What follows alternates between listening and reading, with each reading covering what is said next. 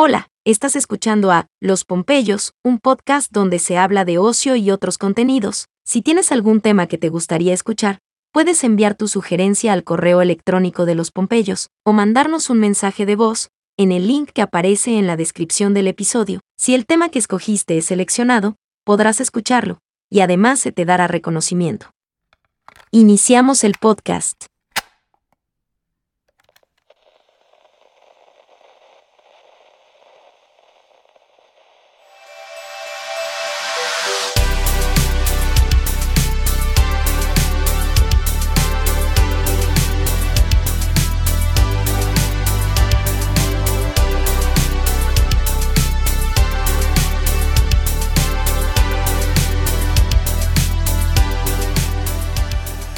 Tal la audiencia de los Pompeyos? Hoy me acompaña. ¿Qué tal? Aquí estoy, soy Dager. ¿Qué tal, Jonathan aquí? Buenas noches, mi nombre es Mario. Y un servidor, servidor Mike. Hoy tenemos un invitado muy especial. Fue promotor de la lectura de la Biblioteca Rojo Gómez, escritor de obra teatral El primer mestizaje en el 2008, escritor de Mamita en el 2014. También escribe el libro Leyendas Mayas de Chetumal 2017 que tengo ahorita mismo. Director de Teatro Municipal de la capital del 2015 al 2017. Tuvo el Premio Estatal Juventud Quintana Roo en el 2017 en expresiones artísticas y artes populares. Hoy nos acom- acompaña Iván Carrillo Ríos. ¿Qué onda? ¿Qué onda? ¿Cómo estamos? Muy buenas a todos eh, en la audiencia. Pues estoy súper feliz de estar aquí con los Pompeyos. Así que los muy reconocidos Pompeyos. Muchas gracias. Muchas gracias, Mario. muchas gracias. Pero aquí tenemos, es un gran honor tenerte aquí con nosotros. Este, espero que se repita en más de una ocasión este tipo de... Claro que sí, cada vez que me inviten yo súper feliz de hablar de estos temas que la verdad a mí me apasionan, pero cañoncísimo. Sobre todo por la región que tenemos, de la cultura maya. Así es, totalmente. Las leyendas que, te- que tiene este, los, los pueblos, eh, eh, pues nuestros abuelos, nuestros tíos, padres, este, todo es... eh, Tradición oral. así, Así es. es. La tradición Sí. oral del- de, de los abuelitos le cuentan a los padres y los padres a los hijos y así se va transmitiendo el conocimiento de, de los antiguos, ¿no? Eso está padrísimo, conservarlo. Sí, de hecho. Sí, porque todos sí. tuvimos un abuelo que ah, ya tenía una cerveza encima y estaba a contar sus aventuras de cazador. Así es. De lo que se topaba en el monte y que todo lo que... Así sus es. Totalmente Sí, cierto. personalmente siento que se está perdiendo. Sí. Eh, pasa, ¿sabes qué pasa? Eh, sucede que estamos muy adentrados a la tecnología, a la globalización y, y nos estamos adentrando en un mundo mucho más eh, virtual, mucho más eh, hedonista a veces, puedo decir incluso. Y los niños, eh, los pa- más bien los padres, porque no tanto son los niños, ¿no? Los padres son los responsables de la educación de los hijos y es muy fácil a veces eh, ponerles una película o ponerles videos y, y no está mal, ¿no? Pero hacerlo siempre ya se vuelve para los niños entonces una forma de vida prácticamente en vez de, de- de una distracción ocasional. Eh, yo admiro mucho a los papás que tengo cuates que sacan a sus hijos a pasear al parque, que, lo- que le- que juegan con ellos, o sea, que hacen cosas interesantes, haciendo que los niños se desarrollen de, de- otras maneras, ¿no? Pero también conozco, por desgracia, a muchos papás que están siempre buscando que el niño se ocupe en la tele, mientras ellos van a trabajar, mientras ellos hacen otras labores, etc. Entonces, eh, se va perdiendo mucho de eh, la comunicación eh, padre-hijo, la convivencia padre-hijo. Y pues por lo mismo, a veces los, los niños crecen pues sin ese, ese arraigo, ¿no? Y, y- y les encanta todo lo que hay en la televisión, en el internet, el YouTube. Están súper, eh, hasta, no sé si ustedes se han dado cuenta que hasta un lenguaje ellos ya mismas se, se crean, ¿no? Así es. Eso de LOL, eso de eh, GPI, cosas por el estilo. Sí, sí, sí, sí. Son cosas de la chaviza, como dicen por allá, ¿no? Pero, pero es porque es un lenguaje que ellos mismos se van creando. Fíjate que a veces me siento con mi padre cuando escucho esa jerga. Digo, "Ah, no entendí nada. ¿Qué pasó?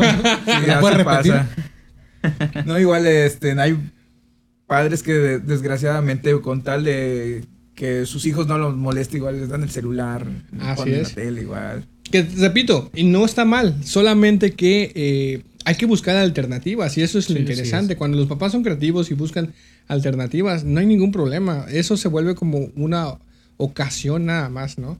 Pero, caray, yo siento que muchos de, de los niños están creciendo hoy en día sin disfrutar en los juegos de la calle. Yo me acuerdo que con mis compañeros de los vecinos salíamos a las calles y jugábamos timbomba, busca busca, palitos chinos, buscábamos pesca pesca.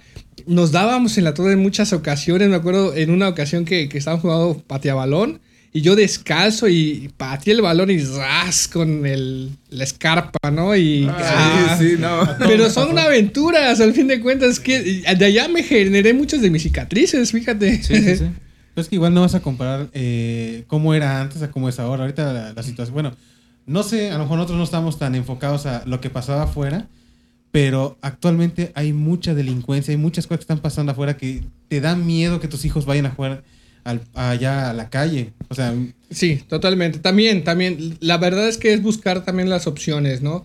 Eh, siempre ha habido, yo siempre he pensado que siempre ha habido delincuencia, siempre ha habido maldad en el mundo, solo que hoy en día, pues la gente está más despierta, ¿no? Y, y sabe las cosas que están sucediendo y por lo mismo igual hay desconfianza de, de, pues buscar formas para que los niños estén más seguros y a veces un celular pensamos que no hay problema, pero en el celular o en la computadora, en la internet hay más cosas peores aún. Así es. Sí, sí, sí.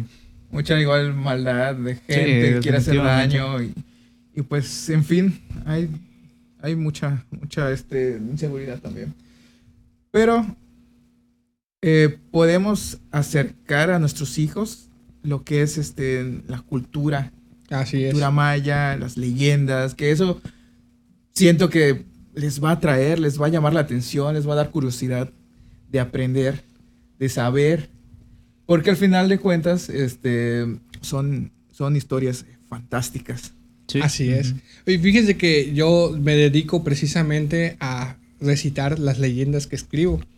Y, y he tenido la oportunidad de estar en teatros, estar en proyectos grandes. He tenido mucho público, así como también he tenido poquito público. He estado en escuelas. Y me encanta siempre la reacción de los niños, pero te soy franco, me gusta aún más ver la reacción de los adultos. ¿Por qué? Porque en el momento en que estoy hablando y recitando y, y- y se abre allá un campo interesante porque los adultos se vuelven niños con la mirada. Veo a los adultos y veo a un niño, ya no veo al adulto tal cual, ¿no? Sí, sí, veo sí. al adulto remontado a sus orígenes y cómo es que eh, eh, se emocionan con estas leyendas. Eso es padrísimo. La verdad es que todos tenemos un niño interior y las leyendas, estas historias, te pueden ayudar a tra- transportarte, ¿no? Como la escena de del chefcito, ¿no? Que el señor comió la sopa Sí, y sí, se sí. transportó. Exactamente, tal cual. Así es. Sobre todo sentir esa la piel chinita de, de estar escuchando y sentir que estás en el lugar como Exacto, comentas. Fíjate Sí, que yo tuve la experiencia de ir a unas presentaciones de él y sí eh, te impacta, te emociona, como de- de- expresa muy bien las Muchas gracias. leyendas. La verdad sí. Yo me tocó ir junto con mi hermano y mi, mi sobrina y mi hija. Y de hecho, hasta mi hija se espantó por cómo te expresaste. Sí, la- la verdad es que eh, ha sido algo para mí increíble. O sea, el cuerpo, la mirada, la voz, los tonos, todo es algo que se conjunta. Y a mí me encanta asustar a la gente también, ¿no? Sí, sí. Cuando son adultos, cuando son niños, me gusta la expectativa, crearles expectativa con el sonido, con el silencio, con el- la voz cada vez más baja. Y de pronto hablar así. Y, y los niños se asustan y es algo genial. Sí, sí, sí. O sea, claro. sienten emociones diferentes. Sí, sí, sí. Sí, Sí, definitivamente. Eh, sí, sí, es, es- también es parte de la formación que tuve en la escuela en, en- en cuanto al- a, teatro, en cuanto a, a oratoria. Y yo creo que ese tipo de artes también ayudan mucho a que nosotros como seres humanos nos desarrollemos. A mí me sirvió mucho cuando empecé a trabajar. Muchísimo. O sea, y la verdad es que hablar en público está cañón. Así Sí, es. sí, sí, sí. pedir un empleo, buscar empleo o, o tratar con la gente. Me tocó estar, me acuerdo, en ventanillas de, de cuando trabajaba y tener que estar hablando con la gente y decirle sí, no, por qué sí, por qué no. O sea, a mí me daba mucho miedo, me daba pena. Pero con este tipo de trabajos, de, de capacitaciones, pues cada vez era más fácil, más sencillo para mí, ¿no? Sí, sí, Entonces, sí. Eso está genial. Esa es la parte que a mí en lo personal me gusta mucho y me gustaría que, a ver si más adelantito, pudiera también recitar una para ustedes, para que Claro que sí. Todos los escuchas fácil. nos... Claro que sí. Sí, sí, sí, sí. Súper genial. Sí, claro que sí. Eh, pues nosotros, eh, como te venía comentando, realmente somos nuevos, somos amateurs y pues no tenemos la experiencia que tú tienes al hablar, hablar en un micrófono. Sin embargo, pues sí tratamos de que- nos eh, sacar nuestras... Sí, Sí, natural, hay que ser natural Sí, tal cual como somos, ¿no? Eso es lo interesante. lo- cuando eres natural, pues todo suena seguro, ¿no? fluye. Fluye, exactamente. Sí, sí, Pues, Pero este- sí, es, es, es fuerte es romper hielo, la neta. Sí. sí, sí, sí. Bueno, pues cuando gustes y empezar sobre... a relatar tus... Claro que sí. Bueno, eh, de las leyendas mayas que yo escribí en 2017, quiero comentarles que eh, cuando yo decidí crear el libro fue porque estaba fuera del país, de hecho. Estaba en Estados Unidos en un proyecto que se llamaba Viva a la Gente. Y cuando me preguntaban de dónde era, yo decía de Chetumal, pero nadie, nadie, absolutamente nadie eh, había escuchado siquiera de Chetumal. Él decía cerca de Cancún. Uf, todo el mundo le Sí, conocía sí, Cancún. Y que me, y me preguntaban qué más hay ahí, ¿no? Eh, yo les hablaba acerca de las leyendas. Porque era algo que siempre había escuchado y desde muy pequeño mi bisabuelo, don Felipe Camal, cuando, él fue el primer eh, panadero de la ciudad de Jopelchen, Campeche, la ciudad de los cinco pozos. Cuando terminaba de hacer la venta de pan, él sentaba nietos, bisnietos y tataranietos y se ponía a contar sus historias. Y todos estábamos allá escuchando, expectantes y demás. Y de ahí nace esto de volver a retomar lo que él en algún momento hizo. Y les hablaba a los gringos, me acuerdo, acerca del tema del chocolate, ¿no? Y les daba un- una pequeña historia que me contó el bisabuelo, que les voy a contar a continuación. Sucede que cuando los mayas conocieron a los españoles y tuvieron su primer encuentro, los mayas llevaron un tributo para conocer a estas personas tan especiales. Entonces les llevaron jícaras con chocolate caliente, lo que hoy conocemos como chocolate caliente. Pero eh, esas jícaras, como ya les dije, estaban muy calientes. Entonces los mayas les dijeron a los españoles, chocó. Chocó significa caliente en la lengua maya. Late, late significa tómalo por las orillas. Es una jícara partida a la mitad, está caliente, tómala por las orillas, porque si lo tomas por debajo o a los lados, te vas a, ca- te Sí, vas sí, a sí. quemar. A quemar. Entonces, para los españoles, chocó, late, chocó, pues ya, ya quedó. Y es una palabra que es para el mundo. Esa palabra es totalmente de aquí, de esta zona, y en todos los idiomas se pronuncia de la misma manera, chocolate. Fíjate, dato importante, no lo sabía. No, Sí, no, sí, sí, claro. ¿Cómo es? Es cómo la de las historias que contaba el abuelo, sí, ¿no? sí, sí. Sí, claro. Y está padrísimo. Ahora, en ese libro que yo tuve la oportunidad de escribir en 2017, hablaba de otros seres, como por ejemplo la Ixtabay, el Guaychivo, los aluches, el Chechen y el Chacá. Hablaba del Sisimite, de varios, varios otros eh, eh, historias. Y pues bueno, para mí sería padrísimo. Primero saber cuál es la historia que más les llama a ustedes la atención. Ahora sí que la que tenga mayor rating, me, me chuto. Voto por el. Sí, sí, también. Creo que estaba sí, sí, conocida sí, por sí. acá. Me- a mí me interesó el guachivo. ¿El Guachivo? Va, Va. pues va- van las dos porque dos. siento que esas dos son las más icónicas, Sí, ¿no? de, la la carta zona. de aquí de- Exactamente. Precisamente en- tengo un espectáculo donde tengo una Ishtabay danzando y un Guaychivo danzando. Y son los personajes que, que- hacen que toda la escena fuese la más padre, padre de todo en el espectáculo. Bueno, la leyenda de la Ishtabay es una leyenda muy interesante, les doy un poco de contexto.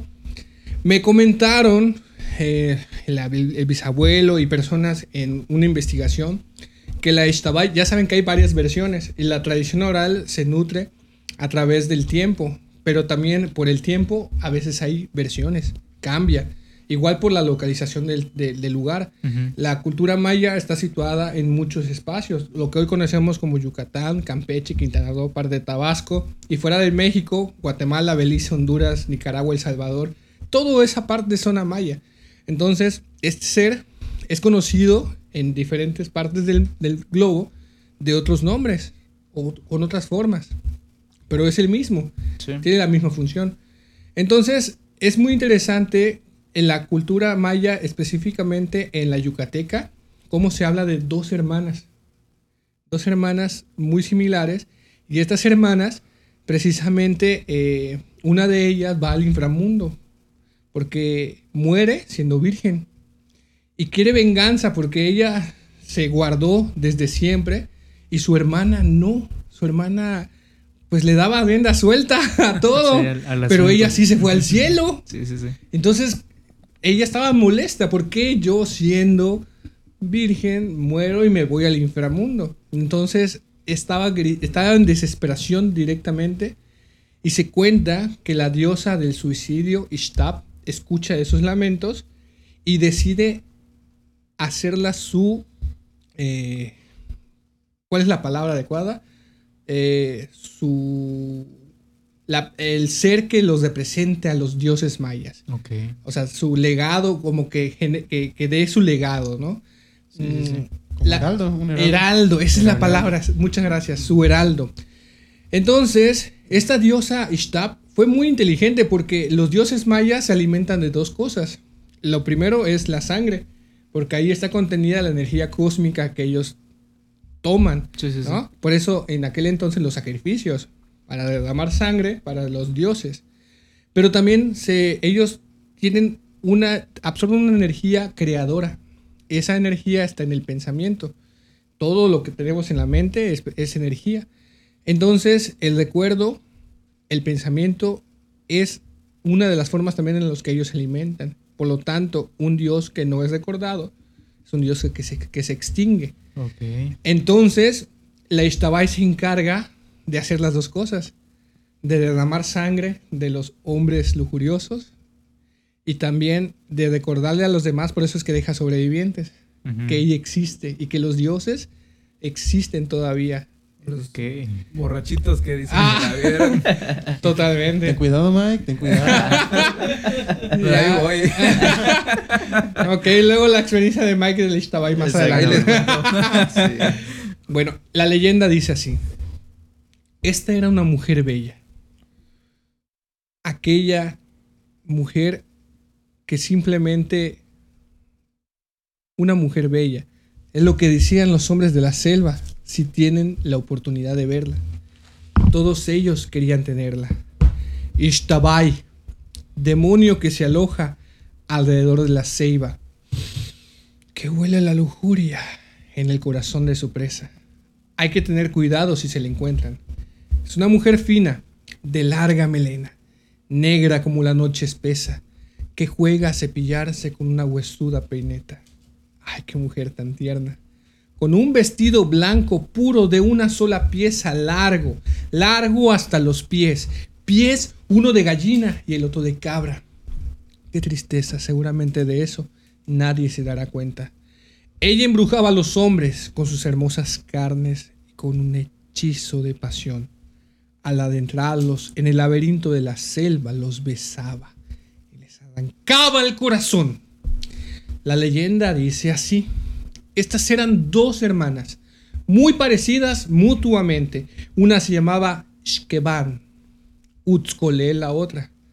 Ishkeban era buena con los animales y cuidaba a los enfermos. Sin embargo, la gente no la quería porque ella se enamoraba mucho. A todos los hombres se entregaba. Les regalaba un fragmento sincero de su corazón. Utzkolel, en cambio, no era buena con los animales y despreciaba a los enfermos, pero con las demás personas de la comunidad era tranquila. Era una mujer de su casa, pero no era buena de corazón. Ella nunca se enamoró porque esperaba al hombre indicado, pero ¿qué creen? Ese hombre no existe, nunca llegó. Primero, de pronto y muy joven, murió Ishkeban. Aquel día en su sepulcro, ninguna persona llegó.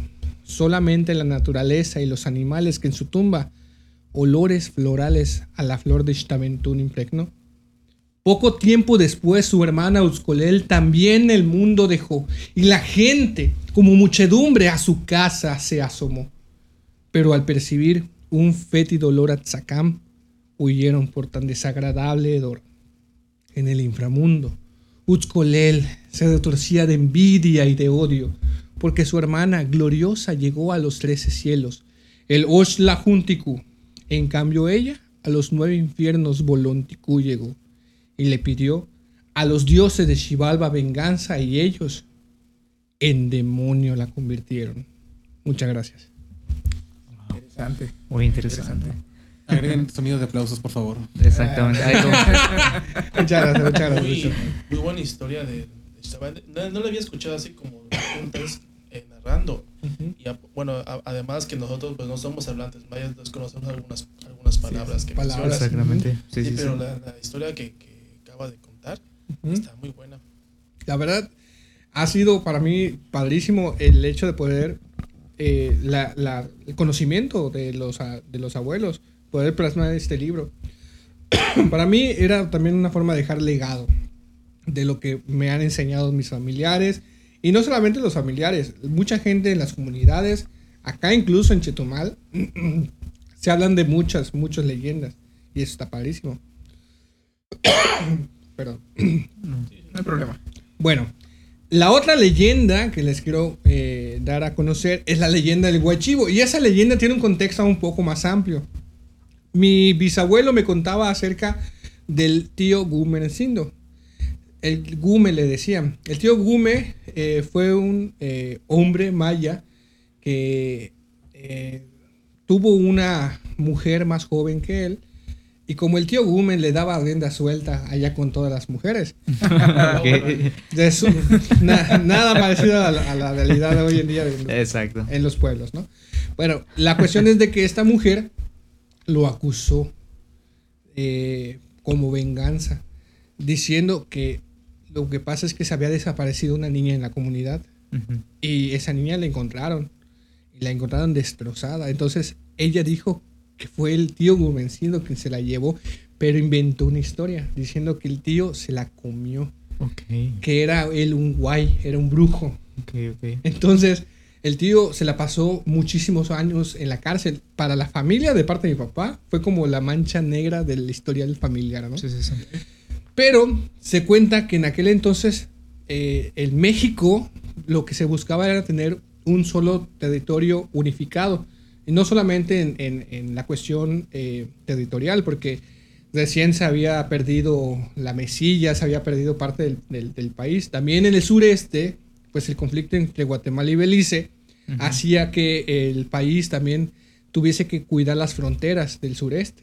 Entonces, Quintana Roo era parte de ello, Campeche. Entonces, prácticamente lo que se hizo es que la gente empezara a tener un mismo idioma, español, una misma religión, cristiana, católica, y una misma forma de creer. Entonces, prácticamente querían hacer la identidad del mexicano. Pero ¿qué pasó?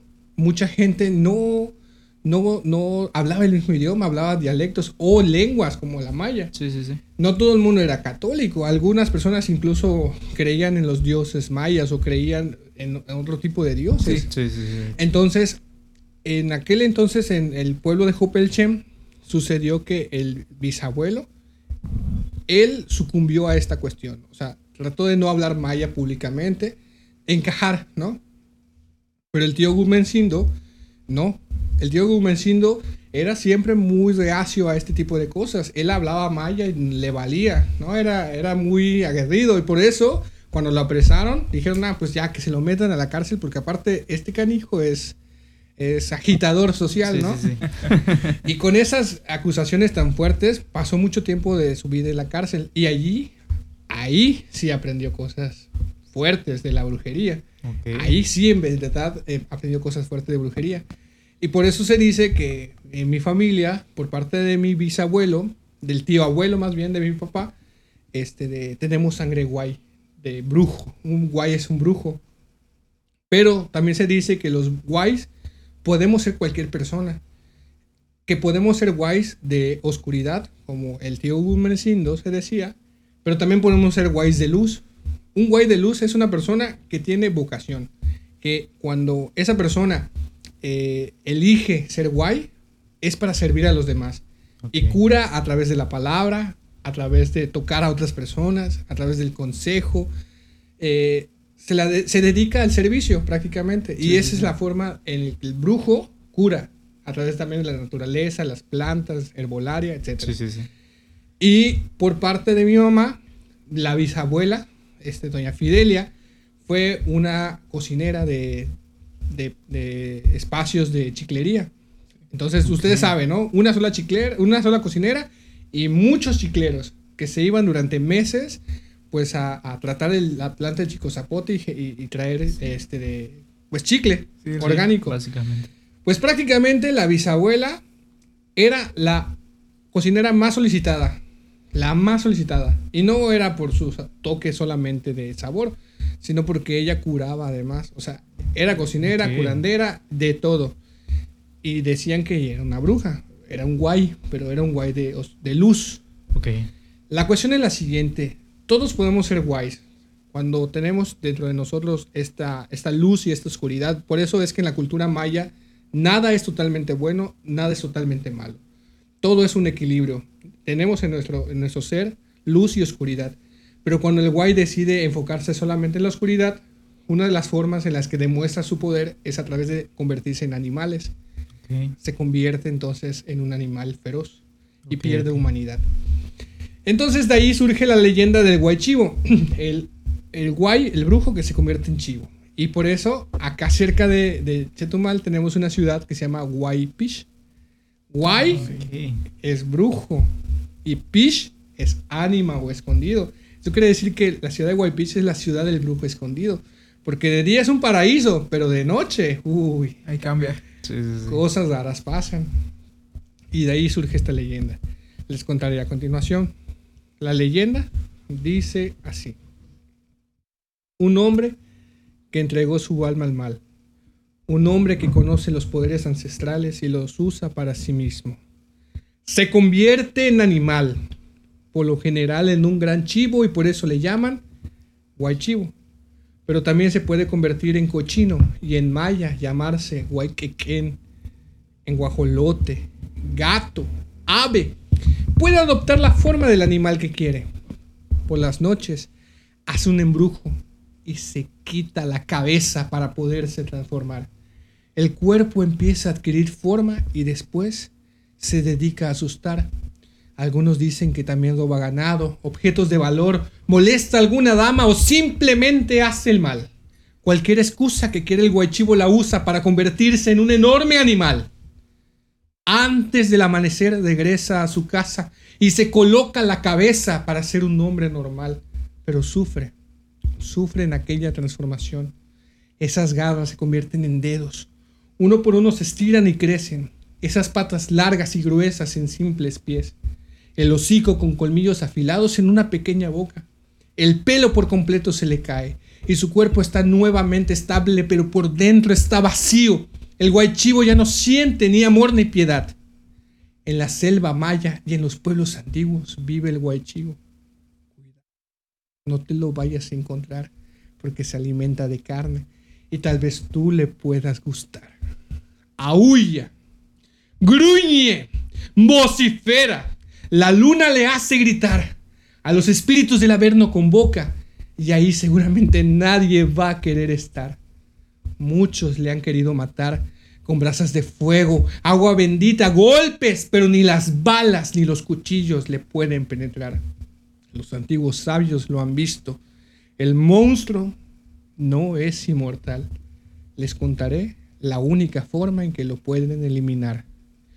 Encuentra su cabeza y rodea su cuello de sal antes del amanecer, porque así cuando el embrujo termine, su cabeza y su cuerpo también se separarán. Ahora ya lo saben. Si se encuentran a un guaychivo, huyan, porque de otra forma no se podrán salvar.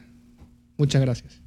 Bravo, bravo. Excelente. excelente. Sí, la verdad. Muchas, muchas gracias. El guachivo y creo que otros seres comparten este, la misma situación. Porque igual eh, la cabeza flotante. He escuchado que la, la- bueno, la bruja se, se quita la cabeza, deja su cuerpo y, y la cabeza sale a asustar. Y antes del amanecer tiene que regresar para pegar su cabeza. Si no se muere. Yo siempre he pensado que es como una alegoría de decir de cambiar de piel. Ujú. Pero a ver, hay, hay quienes lo toman muy, muy literal. Literal, exactamente. pero sí. Sí, sí, sí. son varias versiones, te digo. Sí, De hecho, en de Estados hecho. Unidos tienen su versión igual de los Skinwalkers, que son brujos que cambian la forma de animales. Ajá, Sí, de totalmente. Y pierden humanidad cada vez que se transforman. Sí. Porque van a su área más primitiva. Ujú. Y entonces ser racional ya no es tan fácil, ¿no? Entonces, Sí. eso es lo interesante del tema de, del- de los guays. La verdad es que yo estoy súper apasionado y estoy trabajando un libro donde primero estoy hablando de la Ishtabai, una novela de la Ishtabai. Después de los aluches. Y al finalizar el guaychivo. Pero en el tema del guaychivo se van a conjuntar las tres historias. De la. Ishtabai, de los aluches. Es como crear el universo de leyendas mayas, sí, ¿no? sí, sí, estaría bien, ¿no? Padre. Y eso lo pensé antes de, de- del USM, ¿eh? Creo que es este, más, todavía más real, Sí, ¿no? nosotros que, sí, sí, sí. que los Está padrísimo. Y es que dicen que, que en el mundo en el que vivimos actualmente existen cosas que nosotros no podemos explicar, ¿no? La energía, todavía nos hace falta mucho conocimiento. Sí, exactamente. Definitivamente sí. Eso está súper genial. Entonces, cuando no sabemos darle explicación a algo, pues le, teneme- le tememos. O sea, el miedo a lo que no conocemos o lo que no entendemos es muy real y por eso es fácil también a veces con ese tipo de historias asustar a la gente. Sí, sí, sí, Sí. exactamente. No sé si has escuchado hablar de, del Bob. El Bob, sí, precisamente es como un sisimite. El, el- es un. Es, es como un mono o una persona gigante. Sí. Sí. sí, Bueno, yo este, ya escribí ilustrado fue más como un tipo lobo. Un pero tipo. hombre lobo, por así decirlo. Es como una especie de hombre pues, lobo, como- sí. Como dices, puede haber una interpretación diferente en cada. Pues, sí. exactamente. De hecho, se dice que el sisimite es un, un ser muy similar al ser humano, pero cuando los dioses mayas en el Popol Vuh crearon al hombre de madera, ya ves que hubieron tres hombres, el Sí. de barro, el de madera De y madera. nosotros que somos de maíz. Exactamente. Cuando se hizo el hombre de madera, el experimento no quedó muy bien y entonces los dioses mayas crearon un diluvio para que los hombres de madera murieran, pero el diluvio no mató a todos. Los que sobrevivieron se transformaron en seres primitivos como monos, no en monos, como en monos. Y de allá se dice que el sisimite es el hermano, o por así decir, de- evolutivo del hombre. Pero lo interesante es que el sisimite se puede reproducir y se reproduce con seres humanos. Es lo que dicen Wow. los antiguos. Y por lo tanto, el sisimite, cuando se reproduce con un ser humano, adquiere capacidades. Y de allá viene, por ejemplo, el, el sisimite que, que anda en un solo pie. El sisimite que es largo, largo como un poste. El sisimite que es oscuro y, y- y y se come las almas.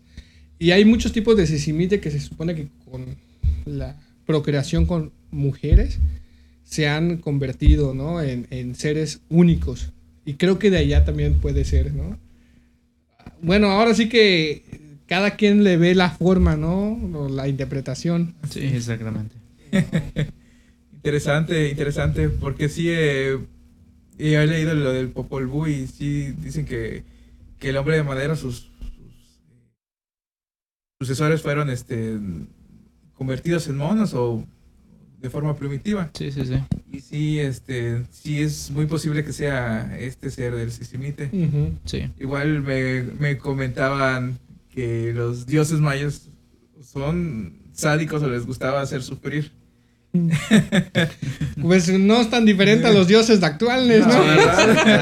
Digo, cada quien los ve de diferente manera. Un dios Sí, de amor que, sí. que, que pide sacrificios, pues bueno. Sí, porque igual este mandaron al, a, al Camazotz, Ajá, el, el murciélago. murciélago, a, a decapitar a estos hombres también de, de madera. Sí, y, y hay nueve infiernos. Y el hombre de barro, Ajá. ¿cómo es? Eh, es un ser que intentó generarse como después de los animales, pero los animales como pues no son racionales, ni inteligencia, ni libertad ni voluntad, pues se descartaron. Y usaron el material más común que había, que era el polvo, el- la tierra prácticamente. Entonces, este ser cuando intentaba ponerse de pie no podía andar. Y cuando intentaba hablar tampoco tenía forma de comunicarse. Entonces, los dioses, cuando fueron a ver a estos seres y darse cuenta que eran totalmente, pues, eh, pues no eran seres eh, con Muy capacidades, pues los destruyeron fácilmente con la lluvia. Se dice que a partir de ese momento los dioses con su ira levantaron las aguas del, del- del mundo e hicieron que cayeran poco a poco y ahí se originó la lluvia, el ciclo de la lluvia. Eh, es, es, es curioso que, en, el- mitología maya hable de diluvios. Así como la Biblia y otros libros más, el Corán. y- Como que te vas relacionando todos esos. Siempre hay algo que, Sí. que integra, ¿no? Que van a la misma línea, sí, sí, sí. La creación del hombre, por ejemplo. Sí, sí, sí. La creación del, del- de la tierra. También hablan en el, en el Popol Vuh. Está muy Este, completo. Sí, los, Los animales, dioses, sí. sí. Ujú. Eso. Yo- Ajá. Disculpa, yo siempre he comparado a, a los hombres de madera con mi exnovia. ¡Ah! No todos son como tu exnovia, déjame decirte. No es cierto. de- A ver, ¿por qué? ¿Por qué? ¿Por qué? Porque creo que no tiene corazón ahí. Ah, no tiene memoria ni corazón. No, sí, sí. No, no sabe apreciarme. Ahora, apreciarme. ahora sí te lo creo. La comparativa es buena. Sí, ¿verdad? O sea, también para muchos entonces. Ah, sí. Sí, sí, sí. Se aplica para todos entonces. Exactamente. es. Pues la verdad es que para mí el tema de las leyendas es, es- me apasiona, me gusta. Eh, cada vez que voy a comunidades escucho relatos que son como alternativos, pero no es que sean malos o que sean buenos o que quién tiene la verdad, ¿no? O sea, siempre hay como ciertas adaptaciones. De hecho, la, la tradición oral se nutre a veces de, como le dije, del tiempo, de la distancia, el terreno y también de quien cuenta. Hay quienes le ponen más salsa a sus tacos, ¿no? Sí. Para decir las cosas. Sí, y así así se va creando esta cadenita y la gente lo va contando muy a su, a su forma de ver. Sí. Como el teléfono descompuesto, ¿no? Exactamente. exactamente. De hecho, por ejemplo, acá en Chetumal hay una leyenda que es totalmente chetumaleña, que es la leyenda del hombre encebado. No sé si han escuchado, pero hace algunos años se tomaba esta leyenda como algo que sucedió. Que sucedió en Chetumal y era un hombre que eh, se ponía cebo de cerdo en su cuerpo desnudo y atemorizaba a las chicas. Ahí cerca de donde vive una amiga que se llama Vicky, en el Boulevard. Por allá andaba el hombre encebado. Porque decían que era eh, la maestra, este, de... Hay una maestra que escribió un libro acerca de historias y dentro de esas historias está la del hombre encebado. La más Elvira Aguilar Angulo. Ella dice que el hombre encebado era el hijo del el cónsul de Belice, que era una persona que se enamoró de una chica de aquí de Chetumal y la forma para ir a visitarla y que no la atraparan era poniéndose todo eso. Yo investigué otras fuentes, pero todas prácticamente te hablan de un hombre lujurioso Sí, sí, sí. que para que no lo atrapen se ponía ce- cebo cebo- de cerdo. cebo. Entonces, la versión que yo tengo es que era una persona que estaba trastornada y que hacía ese tipo de cosas pues para, para dar rienda suelta a sus, a sus instintos. Pero lo que sí es cierto y es que la gente adoptó esa historia de algo que tal vez sucedió y tal vez ni siquiera de la forma en la que se cuenta, ¿no? Sí, sí, sí. se utilizó para que las chicas de aquel entonces, en el tiempo, no salgan de noche. Y así tenerlas en casa, En ¿no? casa. Porque ya saben que antes, Sí, sí, sí. chamacas, eh, ahora sí que. Y chamacos, ¿no? Sí. También. Ajá, en las noches se iban No a. te voy a parecer un hombre cebado.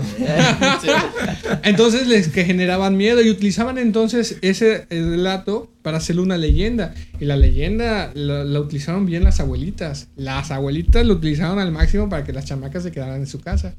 Y sí- al parecer se funcionó perfectamente. en esa época, pero ¿te Sí. imaginas que hoy en día un hombre cebado haya en el bulevar? Lo van a casar. Te aseguro que lo suben a Facebook, la suben a todas las redes sociales y ahí va a haber chamacas haciendo fila para buscar un hombre cebado. Funado, güey.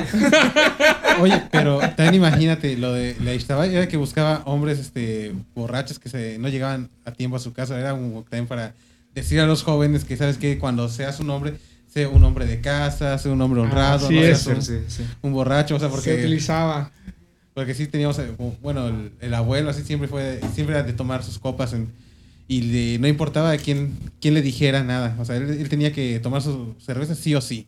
Sí. Y pobre el que se le pusiera enfrente, Y casi, las, casi. y las señoras, las esposas utilizaban la Ishtabai como, no se te vaya a aparecer la Ishtabai, no se te... Y sí, y sí, hay muchas, muchos, muchos relatos de personas que en, en la selva hay energía, ¿sabes? Y eso es algo que fuera de las leyendas, es un hecho. Hay energía que a veces nosotros no entendemos. Y esas energías se manifiestan. Y te voy a decir algo que yo sí verdaderamente creo. El ser humano construye sus propios demonios. Eso, cierto. eso es también parte de, de- de un libro de Carl Sagan que habla acerca de cómo es que el ser humano crea sus propios demonios y los hace real. Y es que verdaderamente nosotros tenemos una energía creadora en, esos, en, nuestra- en nuestra mente. Los pensamientos que tenemos los volvemos realidad. Cuando tú piensas mucho una situación, de una u otra manera sucede. Sí. Tal vez no de la forma tan, tan, tal cual, pero suceden porque tú vas atrayendo. Y no estoy hablando de la ley de la atracción y de esas cosas raras, ¿no? En verdad existe una energía creadora que cuando tú te dices, estoy feo, estoy así, estoy así, eso expresas al mundo y en verdad así te perciben. Pero no les ha pasado a la gente que de pronto se siente súper divina, tocada y demás, y está, pero de la patada, pero ellos con esa actitud, ¿cómo se ganan chavas o cosas por el estilo, no? O sea, a veces la energía creadora que, que está en la mente convierte todo a la realidad. Entonces siento que es una energía que está muy presente en la selva y que a través de nosotros, como, como receptáculos, por así decir, vamos creando nuestros propios demonios. Sí, sí, sí. Vamos creando nuestros propios seres de la selva y esos seres cobran vida. Yo tengo esa teoría y me voy más por eso. Y de hecho, más o menos por allá va el, li- el libro que yo estoy escribiendo. Fíjate que ahorita que mencionas eso, nosotros hace un tiempo abordamos el tema de los videos virales y tocamos el tema de que siempre, ¿cómo empieza siempre un video viral? Empieza diciendo que eh, según en su casa empezó a manifestarse con cosas leves, que se caía algo, que se movían objetos, que a- a- empezaba así. De repente cuando el video se viraliza, empieza a manifestarse de manera más fuerte el ente, empieza a incluso a materializarse, a incluso a dañar a otras personas. Es lo que tú mencionas, que al momento en que uno le empieza a dar mucha importancia a un ser o a una energía o algo, este empieza a cobrar más fuerza en, todo, en su entorno. Y fíjate que la brujería que, que hoy en día, pues todo el mundo dice que, ah, pues no crees en la brujería, creen en Diosito y bla, bla, bla. Pero la brujería se basa en eso, ¿sabes? Si tú crees, creas. Y para que la, te dé un buen efecto lo que tú hagas de ese tipo de cosas, tienes que tener mucha fe, mucha creencia, tienes que hacer que eso lo vivas y lo transmitas y de esa manera suceden. Eh, La verdad es que es un tema complejo, pero muy interesante y se pueden dar muchas teorías al respecto. Pero siento que sí, nosotros como seres humanos tenemos una capacidad que no tiene cualquier otro ser, que es crear en la mente. Y la mente a veces pensamos que, ah, estás loquito, ¿no? Pero en verdad pasan cosas muy interesantes que creamos primero acá. Sí, sí, sí. Eh, nosotros en arte, por- porque yo soy artista plástico, le llamamos la doble creación. El ser humano ve un objeto o ve una situación o ve un panorama, lo decrea en la mente y después lo decrea eh, en- en- con, con un lápiz, con, un- con colores, con pintura, lo que sea. A eso le llamamos la doble creación y tiene que pasar siempre por la mente ese proceso y lo vamos creando. Entonces siento que, que- que las leyendas no son diferentes y lo que sucede en la selva también se basa mucho en, en nosotros como seres humanos, en de crear seres Sí, como sí, este. sí. Entonces, no sé si han visto, hay una serie muy interesante que se llama American Gods. De, creo que es de HBO. Esa serie habla acerca de los dioses antiguos contra los dioses nuevos. Los dioses antiguos, el principal dios antiguo es este de eh, el que no tiene un ojo, ¿cómo se llama? Odín, Odín. Odín. Y los dioses nuevos son los medios de comunicación, la tecnología y la globalización. Ok. Entonces se buscan destruir unos a otros. Porque hoy en día tiene que haber espacio solamente o para los dioses nuevos o los dioses antiguos. Y hay una pelea entre ellos. Aparte porque allá generan esta cuestión que yo siempre he pensado, dije, ah, la mecha, hasta que una serie tomó algo que, que yo siempre he pensado. Los que tengan más seguidores son los que tienen mayor fuerza. Y por eso el principal dios moderno es la globalización. Entonces, la globalización tiene un poder súper infinito porque mucha gente cree en la globalización, ¿no? Sí, Sí. sí. sí, Y, la- y la- y- y de hecho, los medios de comunicación comenzaron en la primera temporada como los medios de comunicación y luego pasaron a las redes sociales. Entonces cambió el personaje y toda la onda y evolucionó. Así como también la televisión evoluciona y ahora Sí, son sí, medios digitales, ¿no? Eh, Exactamente. Entonces, ese también siento que le dieron un formato muy interesante a lo que estamos viviendo hoy en día. Y, y- y la premisa fundamental es, si tú crees, le das más fuerza. Y es así también, a veces las enfermedades mentales, a veces este, todo es cuestión de voluntad. Eh, a veces cuando pasamos por, por alguna enfermedad eh, corporal es porque primero se, se sucedió en la mente, ¿no? Sí, sí, sí. hay cosas muy interesantes. La verdad es que eh, para no caer como que en, en cuestiones allá infundadas, yo creo que de una u otra manera cada persona tiene como su forma de ver la vida. Así es. Y al fin de cuentas, para mí las leyendas es parte de, de lo que la gente dice, la gente utiliza también para, para su propio provecho, Sí, este, pero también es parte de un legado de identidad. exactamente. Y cuando a la gente le cuentas esto, la gente se queda pasmada y así como, que, ¿qué onda, no? Sí, sí, sí. Pero así es la dinámica social de las personas en, en esta comunidad. Entonces, por eso para mí es muy importante hablar sobre la identidad y las leyendas. Sí, sí, sí. Wow, muy interesante la verdad. Eh, ahorita que platicaba sobre dioses americanos, igual se me viene a la mente un poco lo del, del programa Black Mirror de, Ah, sí. De Netflix, que también tiene que ver con ahorita de la tecnología, ¿no? Que Sí, sí, sí. da, da miedo, da pie. Hay un episodio donde, pues, el chico vive literalmente en una caja de televisora que en las cuatro pare- paredes refleja pura eh, eh, programación de... Yo, yo vi ese episodio. El, el episodio va así. Es un chico afro- afroamericano. Eh, todos están sentados en una bicicleta. Están generando energía y también, sí. y están viendo comerciales. Pues son comerciales interminables. Y si tú no quieres ver un comercial que no te gusta, tienes que pagar unos créditos digitales. Y te lo quita. Sí, así es. Entonces, él, este, poco a poco, todos tienen, todos tienen que concursar para poder salir de ese mundo que es como, digamos, un edificio infinito.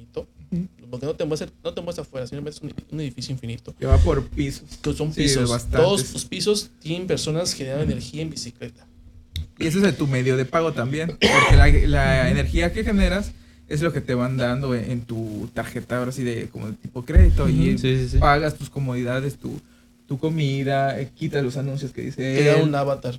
Un avatar. Y ese avatar tú lo, tú lo vas decorando. Pero son, es una manera de, como vicioso, un círculo vicioso en que, que pueda generar energía para que yo pueda tener mi avatar.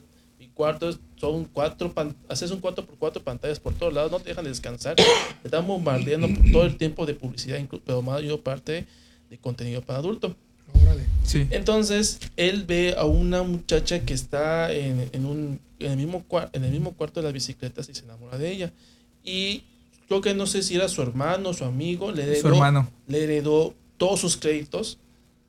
Y él tiene bastante, entonces poco a poco se va gastando sus créditos por la publicidad. Y ya cuando ya no tiene y quiere apoyar a la muchacha que está enamorado de ella, él empieza a trabajar duro, duro, duro y le presta sus créditos, creo que parte de su hermano que le quedó y parte suyo de él, para que ella pueda tener un boleto y pueda ascender al escenario. Y es como si fuera un... La voz ta- México. Como por Voz ejemplo. México, un, Sí. eh, Un Star- un Talent. Sí. Y cuando ella se presenta enfrente del, del- del escenario, le dan, tómate esta lechita. Pero era un- una droga para dejarla totalmente tonta, Aturdida. aturdida, y ellos se burlen de ella. ¿Sabes que tú no tú quieres ser cantante? Tú no vas a poder ser cantante o, o actriz. Y la mandan directamente al contenido para adulto. Ah, caray.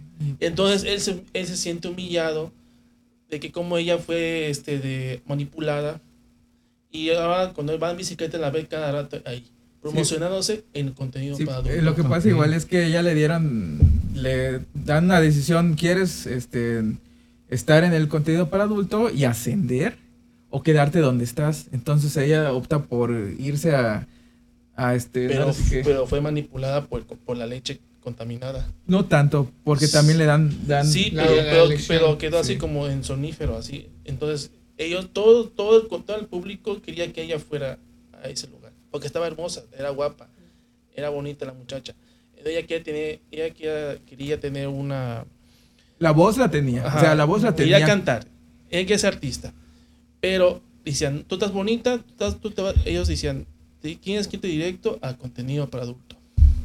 Está interesante el hecho de cómo es que las redes también, o lo que sucede en TikTok, lo- las tendencias, ¿no? Muy peligrosas. Eh, son peligrosas hasta cierto punto.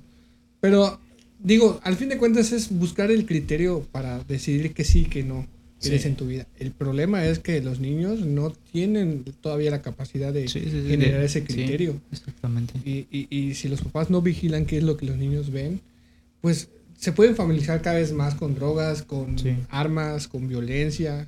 Y, y eso repercute en su vida como adulto, la verdad. Sí, sí, sí. Así es. Entonces Como las está- t- tendencias que ahorita hay de que supuestamente hacen un reto Ujú. y resulta ser muy peligroso y ya ha habido accidentes, ha habido este las heridos o hasta incluso muertos por un reto en internet que los niños deciden Sí, sí, sí. imitar. Pero, ¿sabes cuál es lo más, bueno, preocupante? Bueno, tú dices, bueno, para niños todavía este de que digamos no, no razonan totalmente bien. No, no puedo decir que son, no, no lo puedan hacer. Incluso hay niños de Son 10 inteligentes. años, 15 años que son más inteligentes que un adulto. Pero incluso hay adultos que tú dices, ¿por qué hacen este reto? No entran un poco de su raciocinio y, y, este, cometen errores, incluso su propia vida y la vida de los demás, incluso a sus propios hijos. Sí, es que no es lo mismo la inteligencia al raciocinio. O sea, Ajá, exacto. la gen- los niños tienen inteligencia porque están despiertos y ven el mundo tal cual Sí. ante sus ojos como es, ¿no? Pero el raciocinio hay cier- se requiere cierta madurez, madurez no solamente intelectual, sino madurez social, madurez económica, madurez de- en todos los sentidos. Sí. Y a veces, sí tengo que decirlo también, ¿no? Hay muchos adultos que no tenemos totalmente la madurez en todo y, so- y actuamos como niños, ¿eh? es allá cuando nos damos cuenta que, que entonces sí se requiere la madurez en todos los sentidos, no solamente en uno, pero los niños sí definitivamente necesitan esa parte para ir creciendo como adultos maduros. ¿No? Sí. Está, está, está cañón, la verdad es que Sí, está sí, muy sí. cañón. Iván, eh, para los eh, escuchas, nuestros seguidores, eh, ¿dónde podemos encontrar tu libro de leyendas? Sí, está en Amazon. eh, pueden checar eh, la página de autor Iván Carrillo Ríos. Y ahí en Amazon están los libros. Si lo quieren más económico, conmigo directamente. Ok. Primero Dios, este año voy a sacar la segunda edición del libro de leyendas mayas. Este libro tiene 13 leyendas y tengo la oportunidad ahorita de que eh, ya tengo varios compañeros que me han sacado las 13 leyendas en lengua maya, en inglés y en francés. ¿Qué idioma? entonces la idea es de que, o sea, en un solo libro están todos los idiomas Ah, qué padre. en un solo libro. Eh, y los dibujos contenidos en, en- el libro son totalmente míos. Soy artista plástico, entonces eh, esta nueva edición va a estar padrísima. Siento que puede dar un hit en otros lugares fuera de- del- país. Y, y la verdad es que para mí sería súper ideal. La UCRO una vez eh, transcribió mi le- leyenda de Chechen Chacá en taiwanés. Y, Oh, lo, Wow. bien. y el departamento de lenguas lo, lo usó y lo puso en, un, en, en una revista para, para la comunidad taiwanesa. Entonces, allá, yo me siento muy honrado por eso, Está ¿no? muy bien. Pero la idea es de que esta información llegue a todo el mundo, porque no es una información que le pertenezca a Iván Carrillo. O sea, la tradición oral no le pertenece a nadie. A mí me toca ser recolector de esta información y transmitirla desde mi versión, ¿no? Desde lo que yo investigué y entonces creé en ese sentido. Pero no es mío. Es- Sí, le sí. pertenece al mundo, le pertenece a la gente, le Sí, pertenece a los, los quintanaduenses, a los mayablantes, le pertenece a todo el mundo. Yo espero que ya cuando se publique este, puedas igual asistir otra vez con nosotros. Nuevamente Sí, claro para presentar sí. tu libro y, Súper y genial. las nuevas historias que, que tengas. Son las mismas, son las tres que Sí, están... sí, eh, Como es la segunda edición, Ajá. fíjate, eh, tienes razón. La verdad es que a mí me hicieron falta leyendas. Cuando yo escribí estas 13, estaba enfocado en estas 13. Ujú. Pero la verdad es que existen otras leyendas, como Sí. algunas de las que no están contenidas acá en este libro, puedo decir Juan del Monte. Mm. La leyenda de Juan del Monte no está aquí. La leyenda del el perro que mece la cuna. Esa es una leyenda de una comunidad, donde se creó una comunidad, y está padrísima. La leyenda del pájaro Toj, que es el pájaro mal- malagüero. O sea, hay muchas sí, sí. leyendas que no están contenidas en este libro y que está bien, o sea, porque atiborrar en un libro muchas leyendas igual no es tan bueno. Eh, Da mejor pie para dar dos libros, ¿no? Sí, en vez de solamente uno. Entonces, tengo allá, después de esta segunda edición, trabajar el segundo libro de leyendas mayas, o leyendas en general, ¿no? Sí, sí, sí.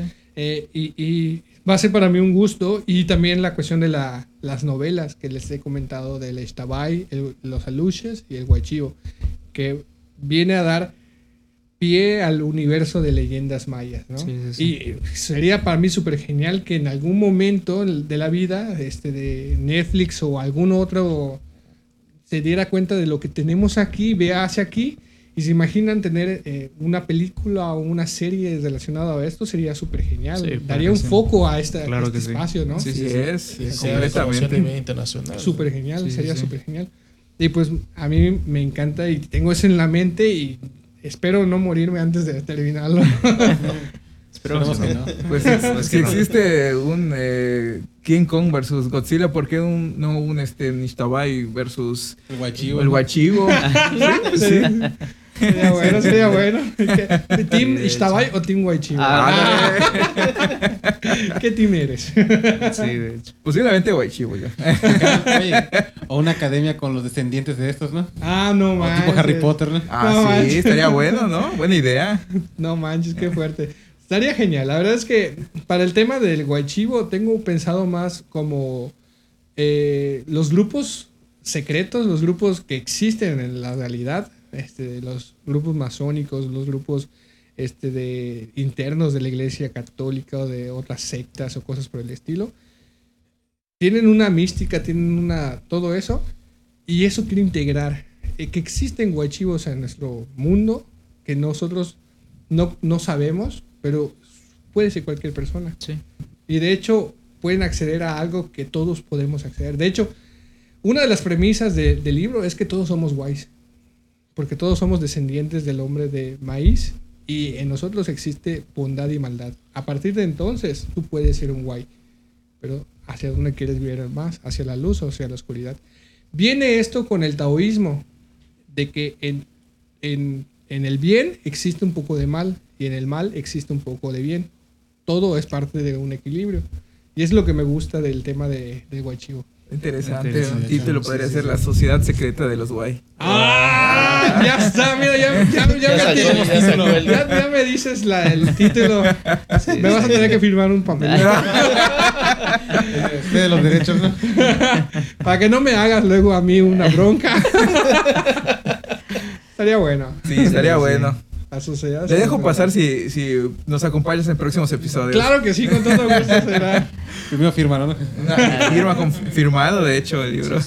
Buenísimo. La verdad es que para mí sería un honor y un gusto y, y- y yo sigo dándole. Y fíjate que es interesante. eh, este proyecto que estoy manejando, ahorita tengo la oportunidad de la siguiente semana y en dos semanas me voy a ir a Mérida y a comunidades como Humán y Peto. Allá, este, los maestros de las escuelas se juntaron y me están pagando todo para que yo vaya ahí.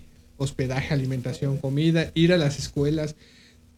No lo está haciendo el gobierno de Mérida, de Yucatán, lo, está haciendo, lo están haciendo los maestros de allá. Ay, qué padre. Y qué Sí, padrísimo. sí, padrísimo. Claro, y, y- y para mí sería un honor más también hacer eso mismo, pero aquí en las comunidades, ¿no? Sí, sí, sí. Para mí está cañón eh, poder absorber el gasto de todo eso, porque definitivamente o como o hago algo como Sí, eso. sí, sí, sí. Pero si, si, si el- la oportunidad de hacer una política pública para que los niños conozcan todo eso, todo esto de las leyendas, la tradición oral y muchos otros temas que son muy interesantes y que se están perdiendo, creo que sería súper genial para mí. O sea, tener esa oportunidad de hacer una política pública respecto a que en los planes Dirigido- de estudio lo- estén los niños, sepan sobre todo esto. Sí. Dirigido completamente a la educación primaria, me imagino, ¿no? Eh, Desde lo, desde lo básico, la sí, primaria, sí. claro. Pues de hecho creo que en. Noruega tienen un programa así público de que las escuelas tienen que a fuerzas enseñar un poco de la mitología nórdica. Ah, mira, está genial. Está muy bien. Sí. Y Algo así debería ser- y- aplicarse a lo que es aquí en México. Sería Y, súper. y está muy bien la idea. Debería ser obligatorio. Así a los niños de acá, de, de Quintana Roo, y a- especialmente acá en Quintana Roo, tengan eh, la, la identidad Así es. y, y se- y así pueda a- apreciar más al Estado, quererlo más y obviamente como, una- como tú dices, una política pública enfocada Al conocimiento. al conocimiento. Sí. Y obviamente pues ya lo que tienes que es este de la mitología maya y todo esto, las leyendas, estaría muy padre. Rescatar la cultura. Especialmente rescatar la cultura Sí, y sí, no sí, se pierda. Con esto de la globalización, puede que en las siguientes, bueno, nosotros, como nuestros abuelos y nuestros padres que nos explicaban o las leyendas o mitologías incluso de otros estados, pero Ujú. especialmente yo tenía a mi abuelo y él me explicaba también algunas que otras historias. Pero este, digamos, más adelante, si nosotros no replicamos eso, no lo repetimos, pues se va a perder. Se pierde. Sí. Se pierde. Y es lo que estoy haciendo totalmente lo contrario, ¿no? Que no se pierda, que se, tra- se transmita. Y cada vez que hago un espectáculo de leyendas mayas, porque tengo un grupo de música que creamos canciones a, la- a todos los seres y, un grupo de danza que, que interpretan los personajes, al final de cada función siempre les digo, ahora ustedes tienen una responsabilidad para que la tradición oral no, no muera. Ahora a ustedes les toca dar a conocer esto a sus hermanitos, a sus sobrinos, a sus nietos, a quienes quieran, pero transmitan. Y creo que eso es lo que, lo que más me gusta de- de- de- del, del espectáculo, ¿no? Al final poner ese reto a la gente Sí, sí, sí. de que transmita. Chido. Lo, lo principal. Ujú. ¿En dónde te podemos eh, encontrar para Bueno, mis redes sociales eh, pueden checar Facebook, Instagram, Twitter, eh, TikTok y YouTube como Iván Cadillo Ríos. Dirijo eh, dos programas también, dos productos muy interesantes que se llama Ichbalam, que es un colectivo de artes plásticas y visuales, donde hacemos body painting y trabajos bien interesantes también de temática maya, mestiza y demás. Y también eh, la compañía musical Bahía Manglar, donde hacemos música. Hace apenas eh, hoy posteé que terminé mi canción de Calderitas. Hice una canción a Calderitas y se llama Caldereño. Y este lo escribí desde 2017, pero hasta ahorita ya lo vuelvo a retomar. Tengo mucha música que esté así, Sí, ¿no? sí, sí. Este, y ya tengo la canción y la dolita, entonces la estoy promoviendo para que la gente escuche y, y me encantaría en algún momento hacer un video, ¿no? De, de calderitas y, y que la gente vaya a calderitas y promover el espacio, ¿no? Sí, sí, sí. Entonces, este, de- puede buscarlo en Bahía Manglar, en todas estas redes sociales. Y pues a mí, como Iván Carrillo Ríos, y también a las personas que les interese, les dejo mi número telefónico sin ningún problema para que mande WhatsApp y les mando. Puedo mandarles el libro Leyendas Mayas de Chetumal, la primera versión digital, totalmente gratis, sin ningún problema. Porque, repito, esto es para la gente en general, ¿no? Es conocimiento de la gente para la gente. Y las canciones de Bahía Manglar también para que las Para escuchen. que las escuchen. Mi número es 983-176-6862. Y mi próximo proyecto, aparte de los que les he comentado, es generar un espectáculo para niños. O sea, me encantaría que a través de la música los niños conocieran a estos seres.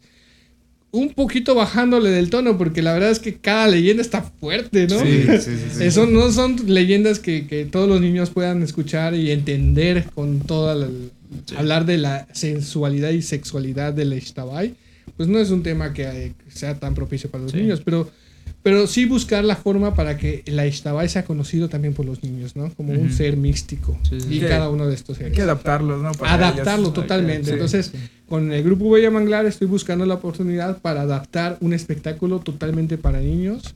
Este de. Y, y- y hacer un espectáculo tal cual, así con música fuerte y que los niños griten, salten. Y.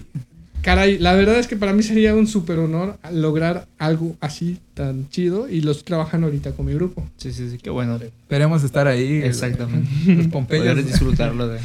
para verlo. Sería súper genial que griten y brinquen con nosotros. ¿Por qué no? Que salga nuestro niño ¡Arriba interno. la! Hay una versión de adultos donde Estela estaba ahí montada en el tubo, ¿no? El que no brinques, güey, chivo. Ah, Sí, sí. Sería algo súper genial, pero la verdad es que, bueno, pues ahí, ahí estamos y la verdad es que agradezco mucho la invitación. Gracias por, por el espacio para poder hablar un poco de todo esto. Y pues yo estoy súper feliz y hay que seguir dándole porque Sí. pues yo elegí y decidí hacer mi vida para el arte y la cultura y hasta donde alcance. La verdad es que hacer de todo para que exista en nuestra ciudad, en nuestro estado, en el mundo, un poquito de dejar huella, ¿no? Así es. De, de- de estos temas tan interesantes. Demasiado interesante. Muy que no se interesante, deben perder. Así es. bueno, fue un gusto que estuvieras aquí en nuestro programa, la verdad. Muchas gracias. Y pues ya saben, audiencia, dónde pueden contactarlo en sus redes sociales y en el número telefónico que acaba de dejar. Vamos a estar pendientes y en próximos episodios, eh, si él gusta, va Claro que a sí. estar aquí. Y quisiera mandar un saludo, por favor, a mis amigos, a, a David Argüelles, a Holly, a Manuel Cabañas, a, a Vicky Medina y a todas aquellas personas que nos están escuchando, nos están bien, bueno, nos están escuchando, ¿no? En el podcast. y, y, pues muchísimas gracias y ahí estamos al pendiente. Así es. Claro que sí. Pues creo que hemos llegado a- al final del podcast. ¿Tienen algo más que decir? Eh, para no, por si nos escuchan de otros países, para que Ujú. puedan eh, comunicarse, esa es más 52. ¿Puedes repetir Sí, número? más 52 983, que es el lado de aquí, 176 68 62. Gracias. Muchas gracias. Pues con esto concluimos el episodio de esta semana, amigos. Hasta la próxima. Cuidado con. Ixtabay. Yeah. El guachivo. Nos vemos.